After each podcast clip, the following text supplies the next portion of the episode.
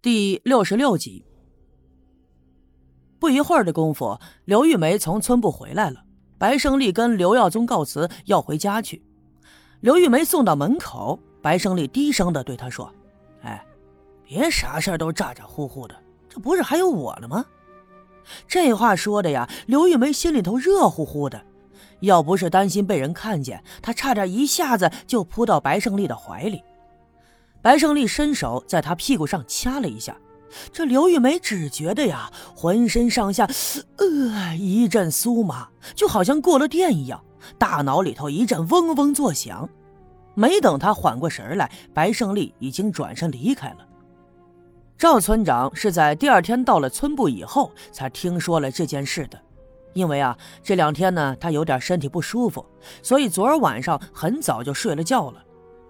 听了昨天晚上住在附近，并且参与了救助刘耀宗的一个小分队员的描述，才知道。于是啊，他起身去了刘耀宗家去慰问一下。其实赵村长更关心的是，昨天晚上刘耀宗他到底遭遇了什么？直觉告诉他，这其中肯定有什么不为人知的事情。到了刘耀宗家，找了个借口支走了刘玉梅。赵村长从腰里头掏出了烟袋锅。本来想抽上两口，一想起刘耀宗昨天晚上死里逃生，现在身子还是有点虚弱，这不能被烟雾给呛着，就吧嗒吧嗒嘴儿，又把烟袋呀给揣回去了。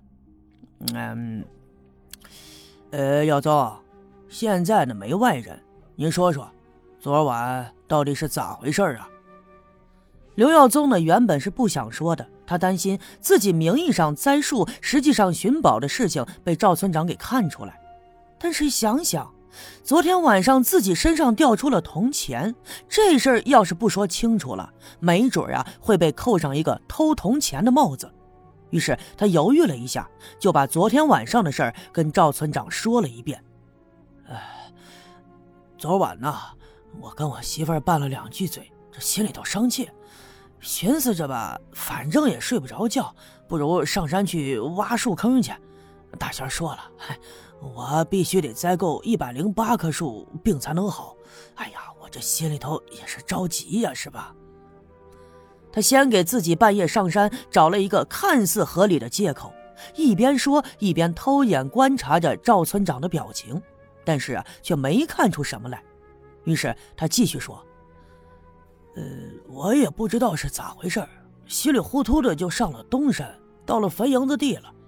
刚缓过神来想走，就看见有个人在王兰花的坟边上乱挖，我就想吧，把这人赶走。可是到跟前儿，我认出来那人就是王兰花啊。村长，你说这王兰花刚死没几天，她下葬的时候我还帮忙填土了呢。三更半夜的，又看见他挖自己的坟，这能不害怕吗？而且吧，他手里还拿着一铜钱，冲我呵呵的笑。哎呀，我这一害怕呀，就往回跑，跑到村部门口。哎呦，心脏病这老毛病就犯了。哎呦，村长哎，我真不知道这为啥我裤兜里会掉出铜钱来呀？我我真没偷那个修梯田时候挖出来的铜钱啊！我我对天发誓啊，村长哎！刘耀宗是喊冤发誓，赵村长却眉头紧皱。他琢磨了一下，就问刘耀宗：“你没看错，你真看见王兰花在挖坟了？”刘耀宗使劲的点了点头：“看见了，看见了，我看得可清楚了，就是王兰花。”赵村长没说话，还是拿出了烟袋锅，点着了，抽了两口。刘耀宗被呛得咳嗽了两声，不过呀，也没敢多说什么。抽了两口以后，赵村长站起身就要走。这个时候，刘玉梅回来了，还在小店里买了点菜，要留赵村长吃晚饭。但是赵村长拒绝了。临走的时候，他嘱咐刘耀宗好好养病。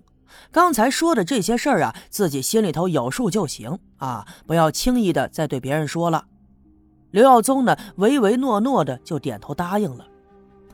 回到村部以后，赵村长立刻把刘老二还有老郑他们召集到屋子里，关上门，开了一个碰头会。他们说话的声音很小，所以我并不知道他们商量了一些什么。不一会儿的功夫，他们都从屋子里走了出来。我看见刘老二和老郑的身上都背着枪，还有两个小分队员到一旁的仓库里拿了铁锹和镐头。那么不用问，他们应该要去东山的王兰花的坟。我拄着手里的木棒，一瘸一拐的走到了他们跟前，对赵村长说：“村长，你们这是不是要去王兰花的坟呢？”听我这么一问，赵村长一愣：“你怎么知道？昨天晚上刘耀宗大哥经历的事儿啊，我都听说了。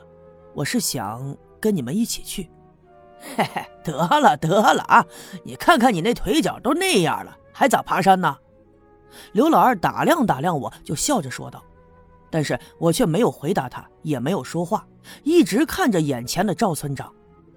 赵村长皱了皱眉，像是在犹豫。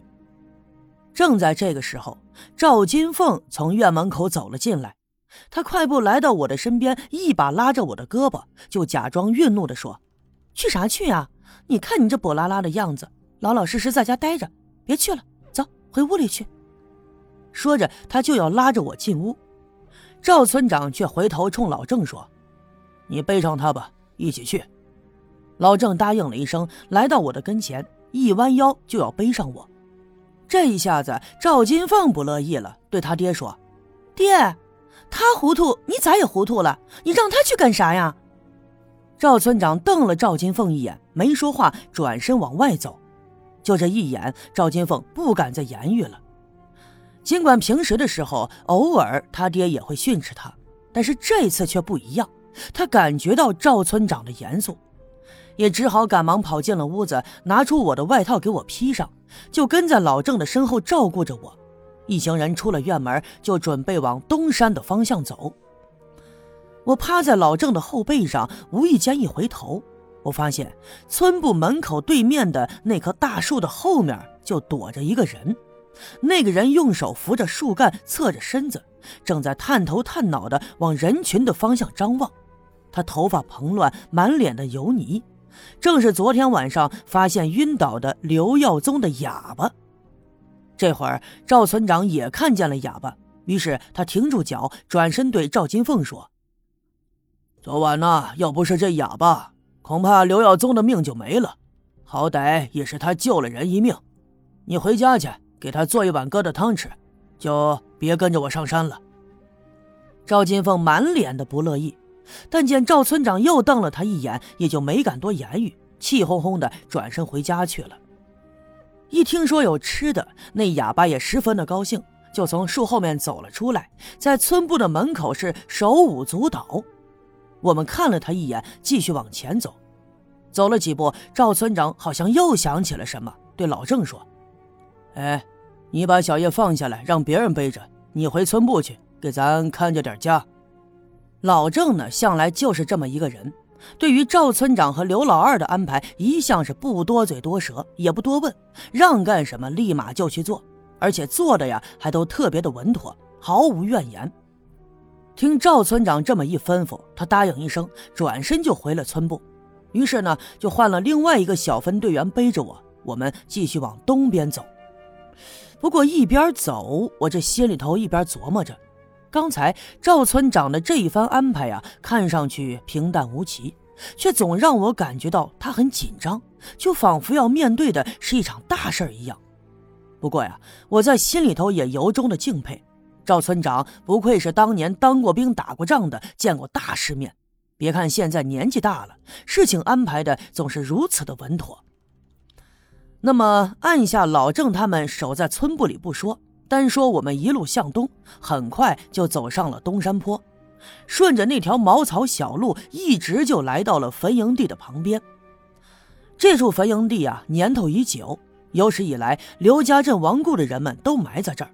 不过最近添了两座新坟，其中的一座就是我刚来刘家镇时被雷给劈死的刘福生，他的坟呢埋在左侧的里面。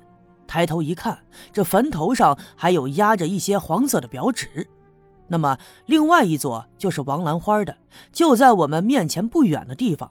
可以看得出来，坟包附近的荒草都已经被铲平了，坟头呢也弄得是整整齐齐。